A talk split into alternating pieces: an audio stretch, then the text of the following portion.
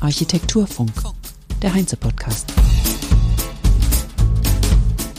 Herzlich willkommen zum Architekturfunk, dem Heinze-Podcast, der die Heinze Architektur Virtuell 3 Perspektiven für das Bauen von morgen begleitet.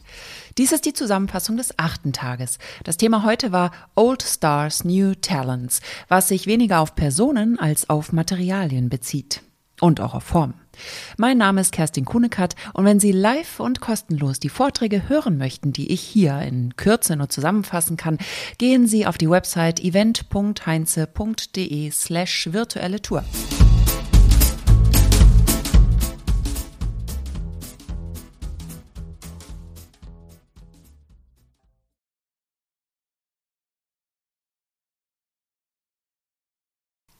Der erste Vortrag war von Dominik Campanella von Concular.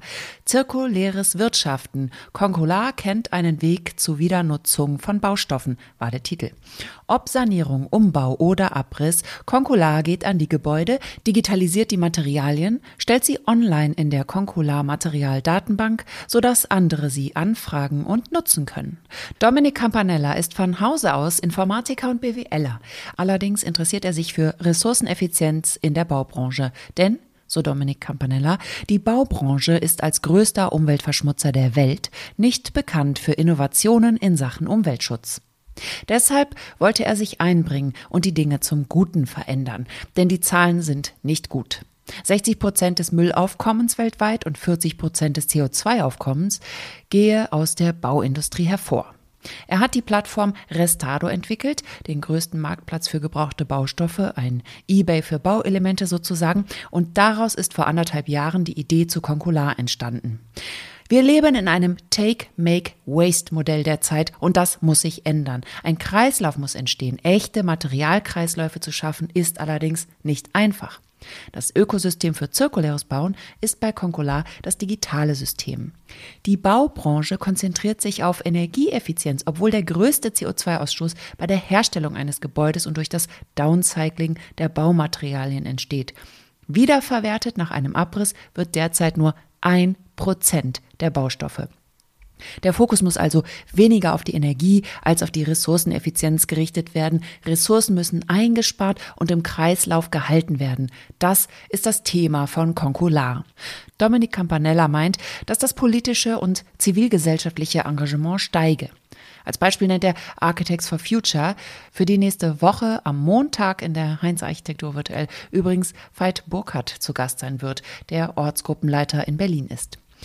Welche Mission hat Dominik Campanella? Eine 1 zu 1 Substitution. Das heißt, die Architektin soll bei der Planung immer die Wahl haben zwischen neuen und gebrauchten Materialien. Und wie soll das gehen? Die Plattform von Concolar ermöglicht, Gebäude und Materialien zu digitalisieren, damit man weiß, was in Gebäuden verbaut wurde. Wie kommen die Daten in die Plattform? Einige Monate vor dem Abriss gehen die Concolar-Mitarbeiter in das Haus und nehmen die Materialien mit allen Daten und Kennwerten auf.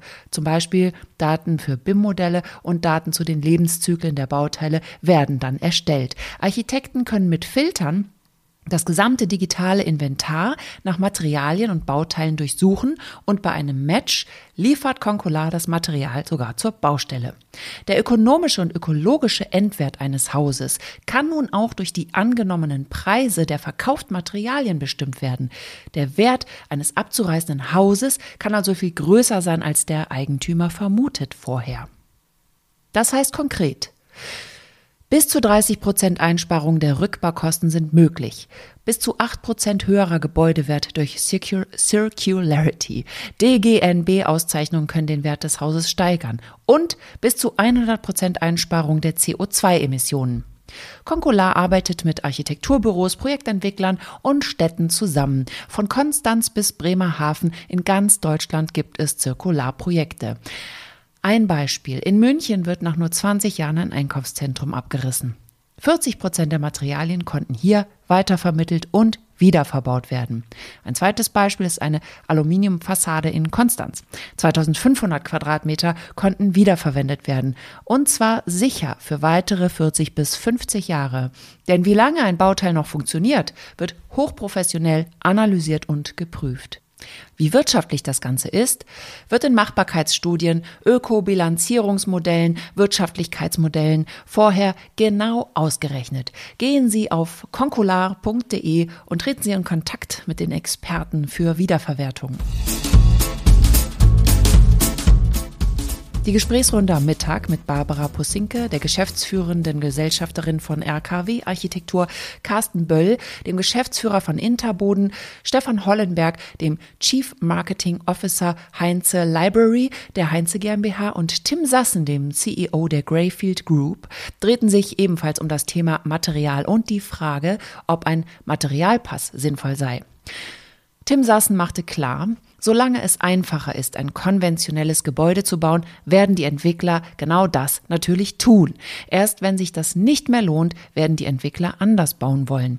Auch er macht, wie Dominik Campanella, auf die falsche Rechnung der Ökobilanz mit Blick auf Energieeffizienz anstatt der Gebäudeherstellung aufmerksam. Und auch hier nochmal der Hinweis, es gibt kein klimaneutrales Gebäude, nur eine zeitweise klimaneutrale Nutzung. Kann ein Materialpass wie ein Personalausweis oder Impfpass helfen? Was müsste da drin stehen und wem nützt das? Barbara Posinke meint, dass für Neubauten das zwar großartig wäre, jedoch ein Thema ausblende, den Bestand. Der sei ein Thema, um das sich alle herumlavieren. Der werde bei der Diskussion um verbrauchte und graue Energie nicht mit eingerechnet. Das muss aber ergänzt werden. Wir müssen andere Fragen dringend erklären. Was muss ein Materialpass bei Bestandsgebäuden leisten können? Tim Sassen ergänzt, es wird noch gelehrt, wie man neue Dinge macht. Dabei müssen wir lernen, das zu analysieren und neu zu denken, was wir bereits haben. Die Herstellung eines Neubaus verbaut 750 Kilogramm CO2 pro Quadratmeter Nutzfläche. Sobald das Euros kostet, will man CO2 einsparen. Wenn man einen gewissen CO2-Wert unterschreitet und dafür Förderung bekommt, wird es auch für Investoren interessant. Kann die Heinze Library eine Grund eine gute Grundlage sein, um den Materialpass zu nutzen. Stefan Hollenberg von Heinze sagt, dass die Heinze Library Materialien nach Eigenschaft filtert und dementsprechend genutzt werden kann. Es gebe allerdings nicht den einen Baustoff, der immer schlecht oder immer gut sei. Beton wird verteufelt, Holz wird gehypt. Da muss man differenzierter hinschauen. In der Library werden Produktalternativen für Materialien jedenfalls immer angeboten. Das Leasing von Materialien kommt zur Sprache. Benedikt Spieker spricht von Börsen für den Verbrauch eines Materials, was bedeutet, dass das Gebäude nicht den Betrag X kostet, sondern den Betrag X minus dem konstanten Materialwert des Wiederverkaufs. Barbara Posinke weist auf unsere fatale Mentalität hin. Unsere Überflussgesellschaft mit Kleidung im Übermaß und Fastfood bedeutet einen großen Rohstoffverbrauch. Die Zurücknahme des Überflusses ist wichtig. Wir brauchen Bescheidenheit. Wir haben aus den Vollen geschöpft. Wir gehen in den Baumarkt und haben tausende Produkte. Wir brauchen einen systemischen Wandel an dieser Stelle. Die Frage lautet, wie kann Ästhetik aus weniger Möglichkeiten hergestellt werden? Auch Tim Sassen fordert Schluss mit der Wegwerfkultur beim Bauen. Wir denken ja, von allem ist doch genug da. Aber nein, das ist es nicht. Dieses Verständnis müssen wir generationenübergreifend verändern. Wir Älteren müssen umdenken. Die Jüngeren denken ja zum Glück schon anders. Die öffentliche Hand hat hier die Chance, Vorreiter zu sein und bei der Ausschreibung eine Cradle-to-Cradle-Materialität zu fordern. Man muss kein Chemiker sein, um zu wissen, welchen Baustoff man einkauft. Selbst nachdenken und verantwortungsvoll handeln ist das Gebot der Stunde. Oder, wie Tim Sassen es formuliert hat, besser eine Wand gar nicht bauen, als sie irgendwie zu bauen. Mit dem Titel Dachbaukunst zeigten Claudia Meixner von Meixner Schlüter Wendt und Professor Christoph Meckler von Meckler Architekten ihren Umgang mit den Dachformen und beantworteten die Frage, welche Rolle spielt das Steildach in der heutigen Architektur?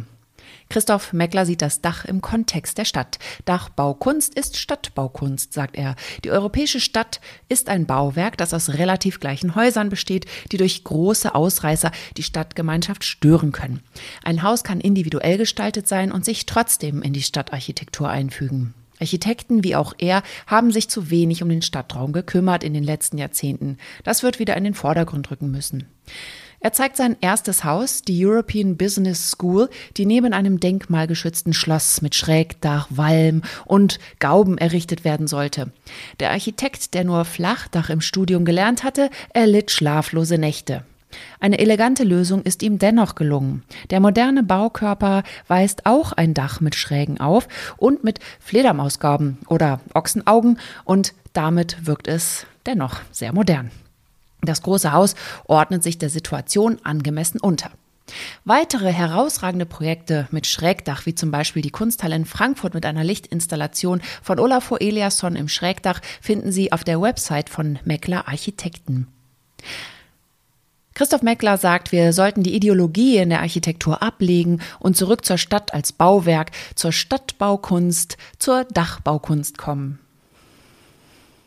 In dem Beitrag der Architektin Claudia Meixner von Meixner Schlüter-Wendt haben wir ein ganzes Spektrum an Projekten gesehen, in dem unterschiedlich mit dem Thema des schrägen Daches umgegangen wird.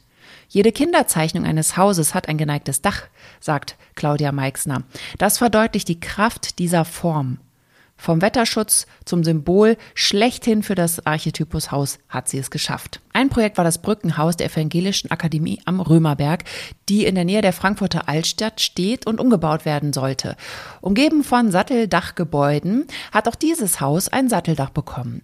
Die ganze Hülle des Hauses besteht allerdings aus Glas. Unter dem Dach liegt ein großer Saal, der Ausblicke in zwei Richtungen erlaubt. In die Altstadt auf der einen und zu den Hochhäusern auf der anderen Seite.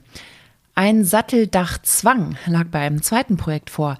Die Bauherren eines großen Familienhauses wollten aber keins. Hier zeigten Meixner Schlüter-Wendt, wie man Dachneigungen interpretieren und einsetzen kann. Durch unterschiedlich geneigte Dachflächen entsteht ein von der einen Seite bodenständig, von der nächsten Seite abstrakt und von der dritten Seite schwebend erscheinender Baukörper oder eher Flugkörper. Schauen Sie sich die Projekte an auf der Website von Meixner Schlüter-Wendt. Wendt mit DT. Und das Fazit? Steil oder Flachdach? Der Dächerstreit ist mit Gegenbewegungen immer verknüpft gewesen. Nach 1918 gegen das Kaiserreich und in den 1950ern gegen das Deutsche Haus. Und wo stehen wir heute? Wir brauchen keine Umkehr. Uns steht jeglicher Gestaltungsspielraum offen. Architektur. Funk.